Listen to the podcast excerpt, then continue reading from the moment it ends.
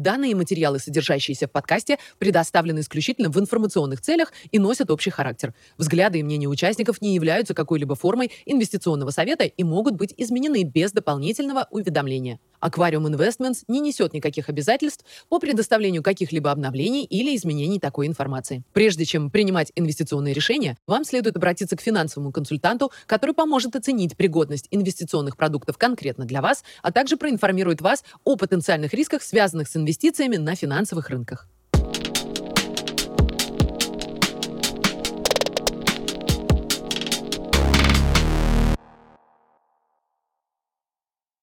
Привет всем! Сегодня пятница, 17 февраля, и мы в очередной раз записываем наш экономический обзор. Привет, Никита. Привет, Паш. Давай по традиции начнем с обзора активов. Да, давай, конечно. Как обычно, мы начинаем с доллара. Доллар в феврале показывал рост против основных валют. Как обычно, мы смотрим на Дикси. В этот раз я взял квартальные изменения долларового индекса, потому что, мне кажется, достаточно важно посмотреть на динамику более широко, на более длинных периодах. Да, ну и видно, как э, последний квартал прошлого года был сугубо негативный, и первый квартал нового года показывает какой-то отскок по доллару. Но пока это выглядит как э, некий ретест. Технически логично, что около 100, уровня 100 мы увидели какие-то покупки. Но мне кажется, что важно смотреть на, на доллар долгосрочно. И, конечно, мы можем увидеть еще раз вылет куда-нибудь выше 110-115. Но пока это только предположение. Мне кажется, что э, какое-то сопротивление доллар увидит пораньше. В любом случае, коррекция это по доллару вверх, она, конечно, для нас не очень хороша, но пока это воспринимают сугубо как коррекцию. Нефть. Э, мы говорили о том, что в феврале можно ждать каких-то движений. Ничего мы не увидели из этих ожиданий. Так и продолжаем около 80 по WTI оставаться. Были новости про то, что будут продолжать э, предоставлять нефть из стратегических запасов американцы. Были новости про сокращение, мы немножко этого, как обычно, коснемся в самом конце. NASDAQ и S&P 500. С начала февраля мы, можно сказать, в таком боковике. NASDAQ, Facebook, Google, Apple и Amazon. И мы видим похожую картину, естественно, боковик, какие-то технологические гиганты американские припали с начала месяца этого. Ну и в целом никакого движения ни туда, ни сюда нет. Ну, наверное, это логично, учитывая высокие ставки и те экономические данные, которые мы последние недели видим. Данных, конечно, мы будем касаться чуть позже. На всем этом э, просело золото к доллару. В прошлый раз мы записывали, и мы были выше 1900, думали, что будет тест 2000.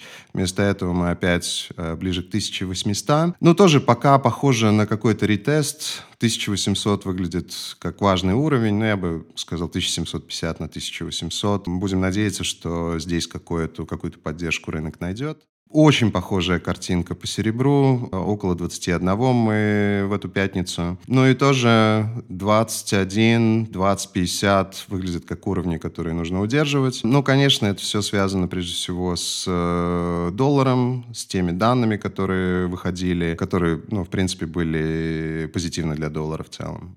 Кривая ставок тоже достаточно сильно по всей кривой мы подросли с прошлого месяца. Как обычно, мы смотрим на текущую, текущие доходности. Это сплошная зеленая линия. Болотная — это месяц обратно, практически э, на, на день, когда мы записывали предыдущий свой, свой обзор. И пунктирная — это середина июня 2022 года. Как обычно, мы сравниваем с моментом до агрессивного поднятия став, ставок Федеральным резервом резервам.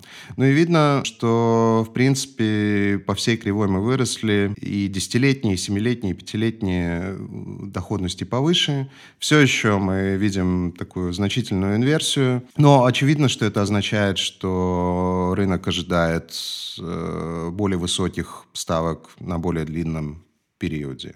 Облигации развивающихся стран тоже, конечно, они скорректировались на фоне растущего доллара, но пока эта коррекция не очень большая, я бы сказал. Как бы все активы, мне кажется, в такой коррективной фазе, и я бы не делал бы ну, таких долгосрочных выводов, э, исходя из того, что мы видим вот последний месяц. Основные позиции, ну, очевидно, что февраль не очень позитивный для нас. Можно выделить то, что DAX, немецкий индекс акций, остается достаточно высоко, несмотря на все, даже несмотря на то, что мы видим какую-то коррекцию Спасибо, Паш. Давай перейдем к событиям в США. Да, давай. Главным событием, как обычно, было заседание Федерального резерва. Мы говорили о том, что будут поднимать ставку и ожидали вот эти 25 базисов поднятия, что и произошло. В принципе, ключевые, ключевой момент был в том, что Паул на пресс-конференции заявил о том, что они говорят еще о паре увеличений ставки и что они будут очень осторожны перед тем, как объявят победу над инфляцией. И если в прошлый раз мы говорили о том, что рынок э, не верит заявлениям э, представителей Федерального резерва о том, что ставки будут выше пяти и какое-то время там останутся, то теперь картинка немножко поменялась. Есть ожидание э, пиковой ставки на уровне 5.25. На мартовском заседании, оно будет 22 марта, ждут пока что 25 базисов прироста, и в мае еще 25 как минимум. То есть э, ожидания по ставкам увеличились.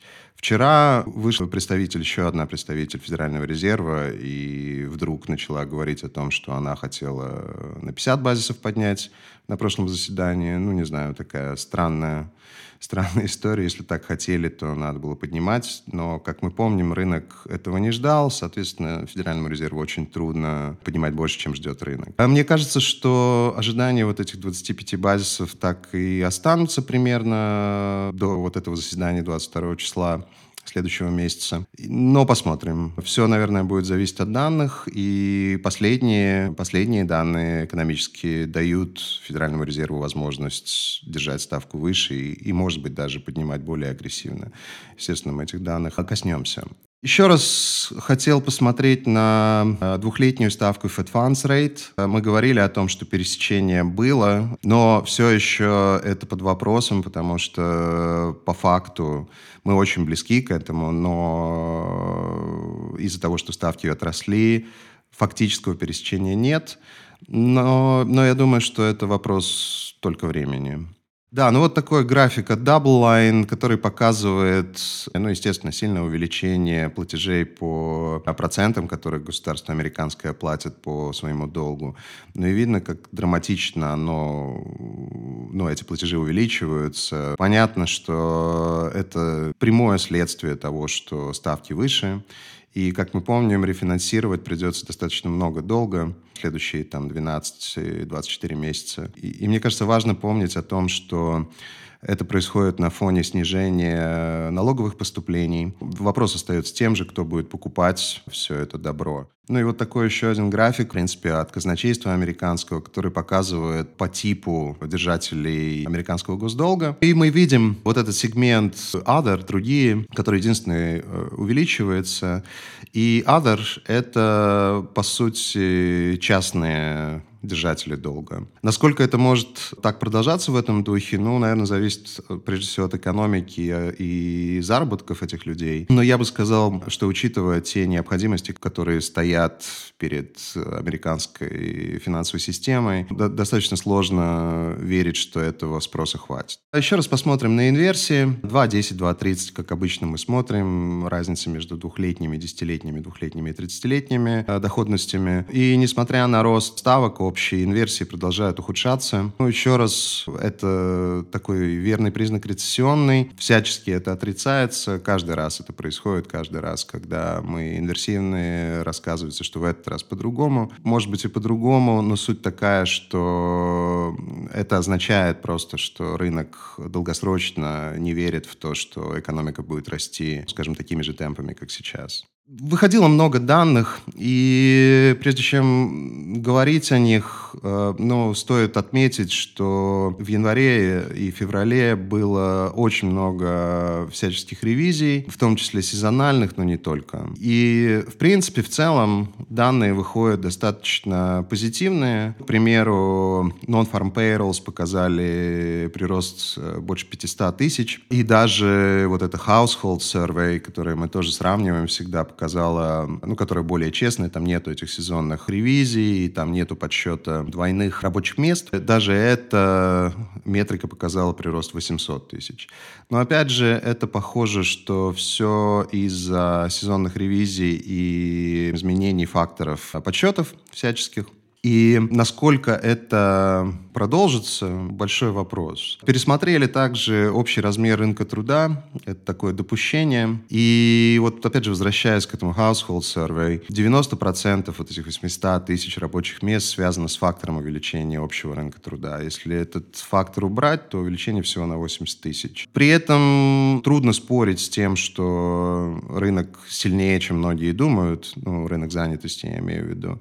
И можно сколько угодно спорить про то, что внутренности этих показателей не такие хорошие, как э, хотелось бы. Ну, опять же, вот эти э, занятость э, людей с двумя работами или больше, сезональность вся. Но сам факт в том, что эти цифры позволяют Федеральному резерву дольше оставлять ставки выше или даже их поднимать. И именно поэтому рынок переоценивает и доллары ставки. Еще вот я хотел показать в, в рамках занятости, это занятость, это цифры номинальные, то есть э, мы, мы на уровне около 8 миллионов рабочих мест. Это занятость в строительстве, и это хорошо коррелирует с тем, что мы видим э, частичную занятость сильной. Ну, я помню, как э, в 22 году всякие американские прорабы, прям видео показывали, американские прорабы жаловались на то, что нету работников, что ты договариваешься с людьми, что они не приходят. И так как рынок недвижимости все еще достаточно сильный, мы видим там слабость, но он все еще продолжает расти, медленнее, но расти. А мне кажется, что упирается в это. То есть, если верить в то, что рынок недвижимости, ну, как бы свой, свой пи, своего пика достиг и корректируется, то, скорее всего, и занятость в строительстве тоже будет падать. Ну, и видно, как это может достаточно резко произойти. Ну, например, в восьмом году, ну, драматично вот эта занятость упала. В 2020 году, конечно же, тоже. Ну, то есть такой довольно волатильный, может быть, этот компонент. И вообще, мне кажется, что рынок недвижимости будет определять экономическую статистику и в плане занятости, и в плане инфляции. Мы этого тоже коснемся сейчас. Опять же, возвращаясь э, вот к этой недвижимости, вот здесь строительство показано общее, коммерческое и э, жилье, ну, строительство жилья, да, скажем так. Ну и все они, не сказать, что растут драматично, я бы сказал, что с пика в середине 2021 года это только снижается. Ну и вопрос, да, насколько долго будут этих работников держать, при том, что строят меньше и продаются продается домов меньше. Я думаю, что это вопрос времени только. Также это подтверждается, вот этот график, который мы постоянно показываем, это график от Zero Hedge, который показывает разницу между строителями, home builders и покупателями недвижимости. Ну и видно, какое, какое большое различие между ожиданиями покупателей и ожиданиями строителей. Покупатели не очень рады, ну, прежде всего, из-за высоких ставок по ипотеке, но и высоких цен тоже. Эти линии должны так или иначе сойтись. Ну и, как правило, строители более оптимистичны оптимистичные, потому что это их бизнес. Мне кажется, что вот эта конвергенция, она будет скорее вниз, чем вверх. При этом вот эти job openings, вакансии работы остаются достаточно высокими. Почему люди спорят? Ну, вот такой график от э, Люка Громена и Forest for the Trees, такой есть сервис аналитический, показывает интересный, ну, страшный график, но может быть объясняющий вот, эту, вот этот парадокс. Синяя линия — это вакансии, а зеленая и красная линии — это вакансии с учетом инвалидности и смертей от передозировки всякими наркотиками. Да, я не хочу какую-то конспирологию здесь раскрывать в этом всем, но этот график заставляет задуматься, но видно, как э, в 2021 году вот эти пособия по инвалидности и количество смертей от передозировки сильно увеличились. Пособия по безработице продолжают понемножечку расти. Драматичным этот график назвать нельзя. Но интересно другое, вот такой график от Pantheon Macroeconomics, который показывает задержку между анонсированными снижениями рабочих мест компаниями и пособиями. Но явно есть, явно есть задержка, задержка примерно в три месяца, и мы видим, как последнее время вот эти анонсы компаний ну, достаточно сильно подросли. Про увольнение идет речь. И, скорее всего, мы в ближайшие месяцы увидим и рост пособий по безработице. Поэтому тоже вопрос, насколько, насколько рынок труда действительно настолько силен, насколько нам рассказывают. Я не очень в это верю. Данные по инфляции, потребительская инфляция и производственная инфляция, обе метрики вышли пониже, но выше ожиданий. И, как обычно, имеет смысл посмотреть на вот составляющую аренды. А, опять она подросла 7,7, почти 7,8% прироста. Опять же, смотрим на реальный рынок э, Zillow, можно другие посмотреть, которые показывают ну, достаточно сильное замедление роста э, аренд. Рост все еще есть, но он драматично меньше чем показывает официальная статистика. Опять же, это связано с рынком недвижимости.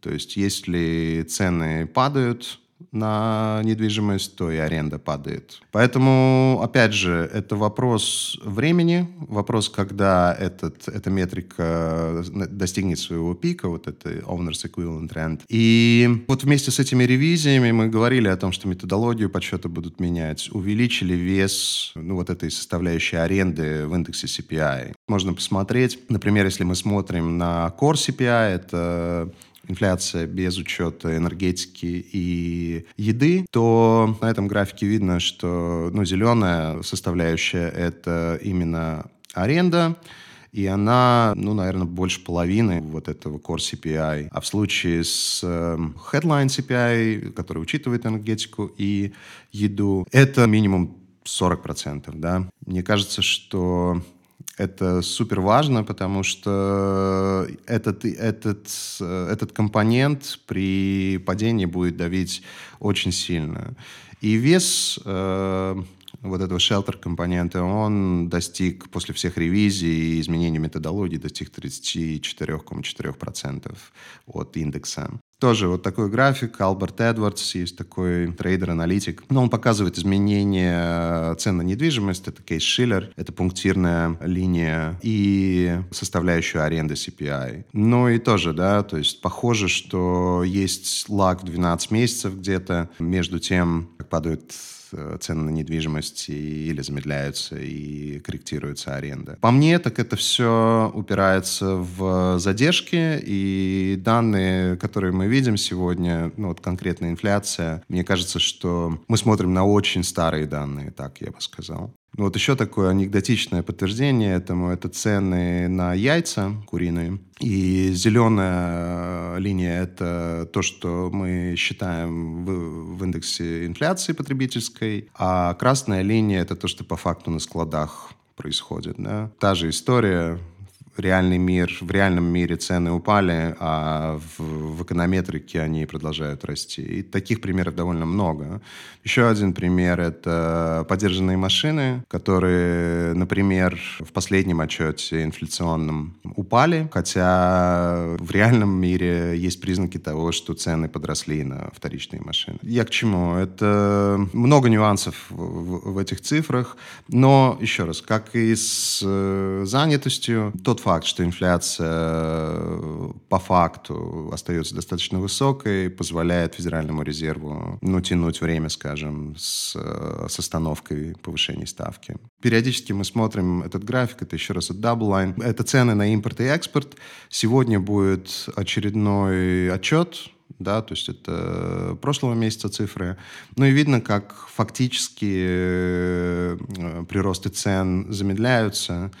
И эти, эти метрики интересны тем, что они никак сезонально не адаптируются. То есть это фактические цифры, которые ну, таможня публикует, грубо говоря. Посмотрим, но я думаю, что здесь тоже будет фактическое замедление. Ну, сегодня узнаем. Оптимизм малого бизнеса. Не сказать, что как-то драматично падает, но и не растет. Кредиты, кредитование потребительское остается высоким, сбережения низкими. По поводу кредитования я бы сказал, что здесь тоже очень, опять же, рынок, рынок недвижимости очень важен, потому что то, что называется home equity, это нормальная практика для американцев одолжиться под залог своего дома.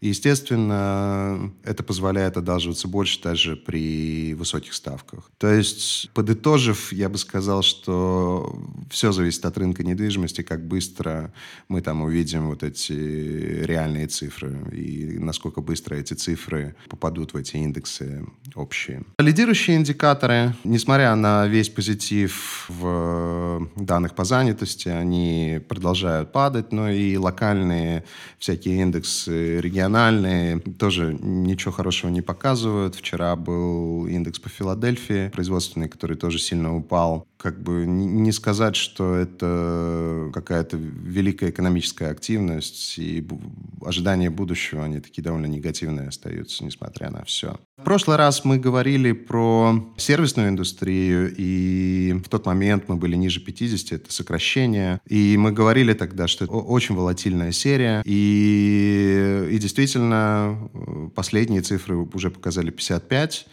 и надо продолжать следить за этими цифрами, потому что, ну, непонятно, то ли сервисная индустрия продолжает развиваться и поддерживать экономическую активность, то ли это шум, и в итоге мы увидим ниже эти цифры. Ну, трудно мне сказать.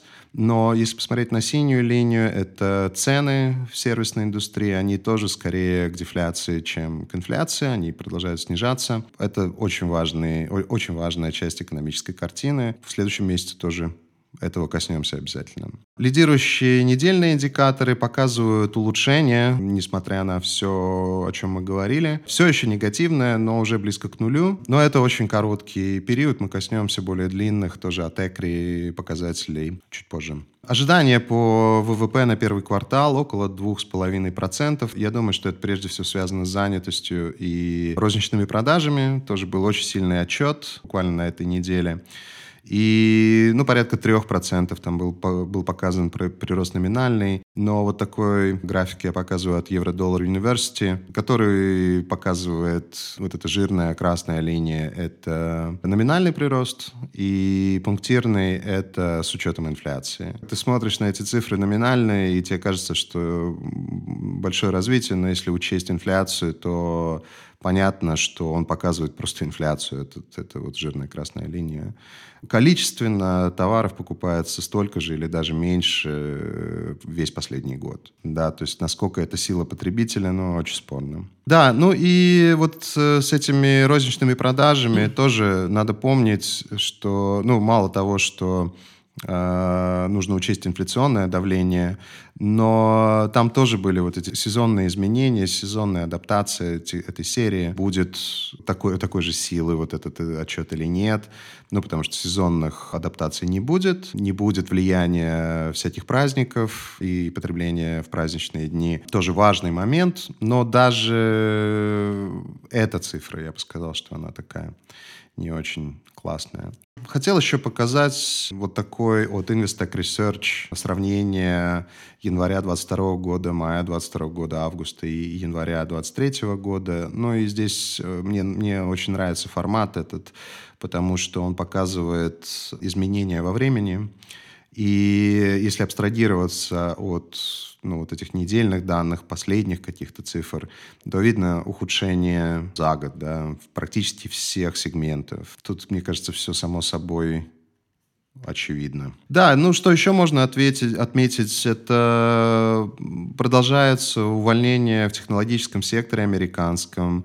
Ну, из таких очень заметных э, вещей это анонс Dell был, что около 5% глобальных э, работников будет будут увольнять. Zoom 15% от, от, рабочих, э, от рабочей силы своей будет сокращать. И ну, это на фоне уже многих-многих примеров, которые мы приводили в прошлые разы. Очевидно, что э, технологический сектор как-то адаптируется к новым реалиям и пытается э, снизить, ну, скажем, расходную часть свою.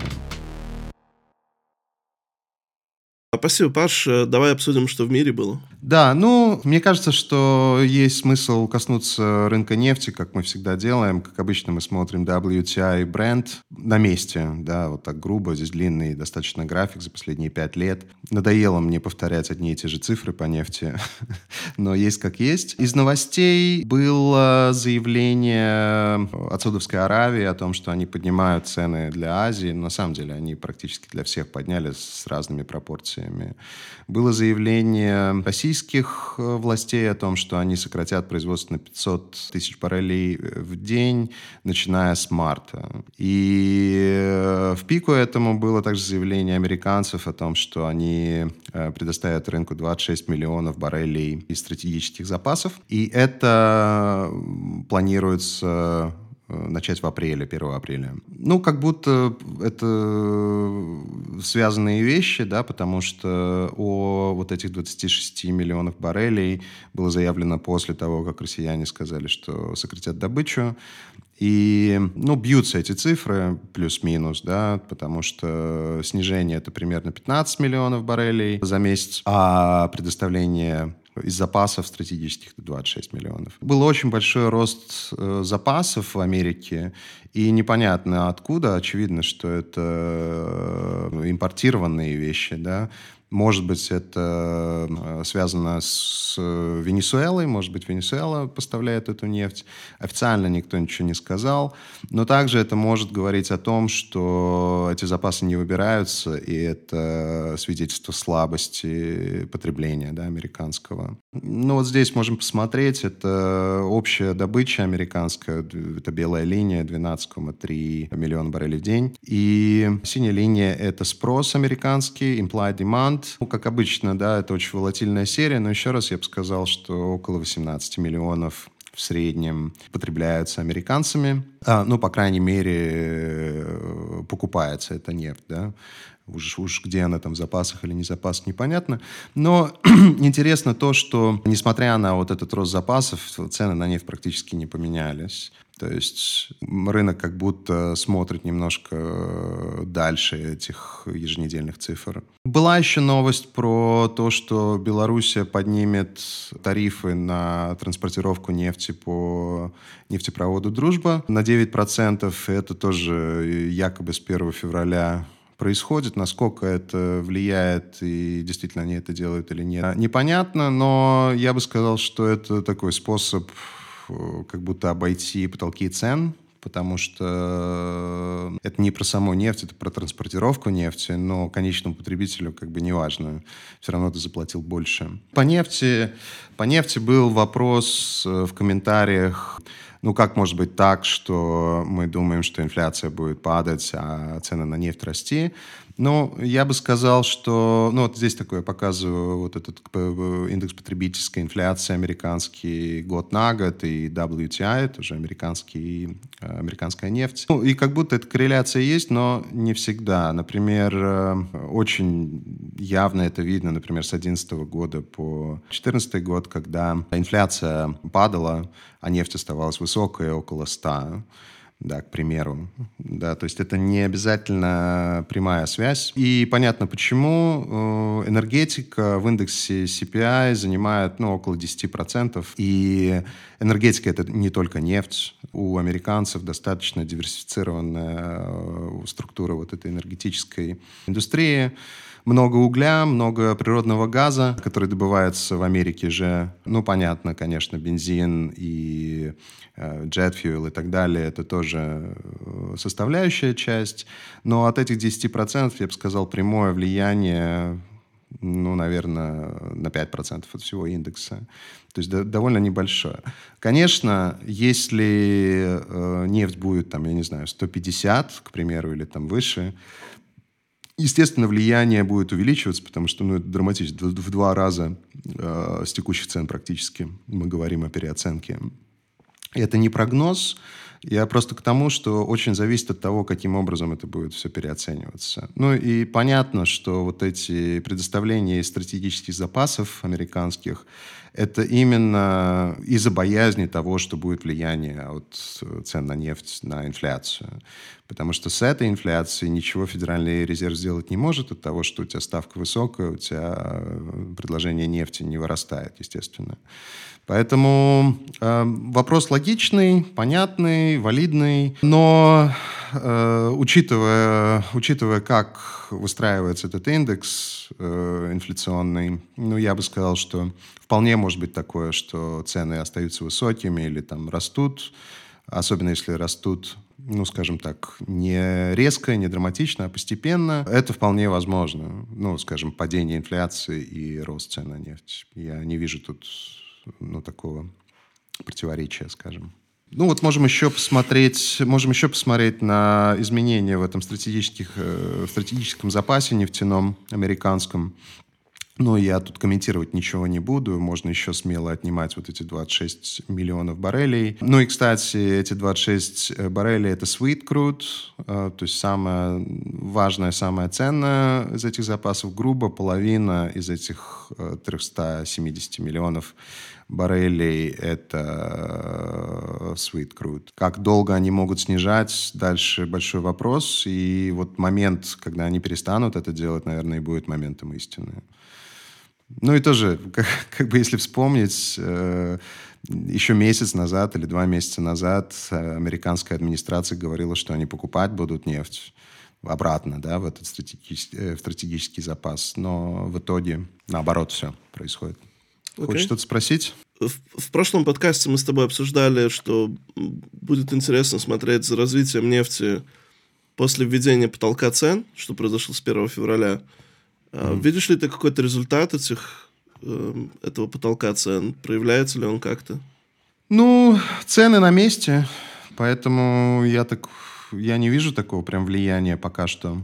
Я читал несколько статей о том, что не особо он соблюдается, этот потолок цен, потому что сложно это сделать. Но пока нет, потому что любые вот эти контрмеры, они нивелируются, ну, как бы, сливом из запаса, да, грубо говоря. Пока я не вижу, чтобы это там как-то работало ну, так, чтобы прям влияло. Эм, но наверняка будут последствия, да, просто вопрос, когда. А, что еще было интересного? Ну, просто такие моменты, которые мне показались важными из, из мировых событий. Бразилия и Аргентина э, вдруг заявили, что они работают на какой-то совместной валютой.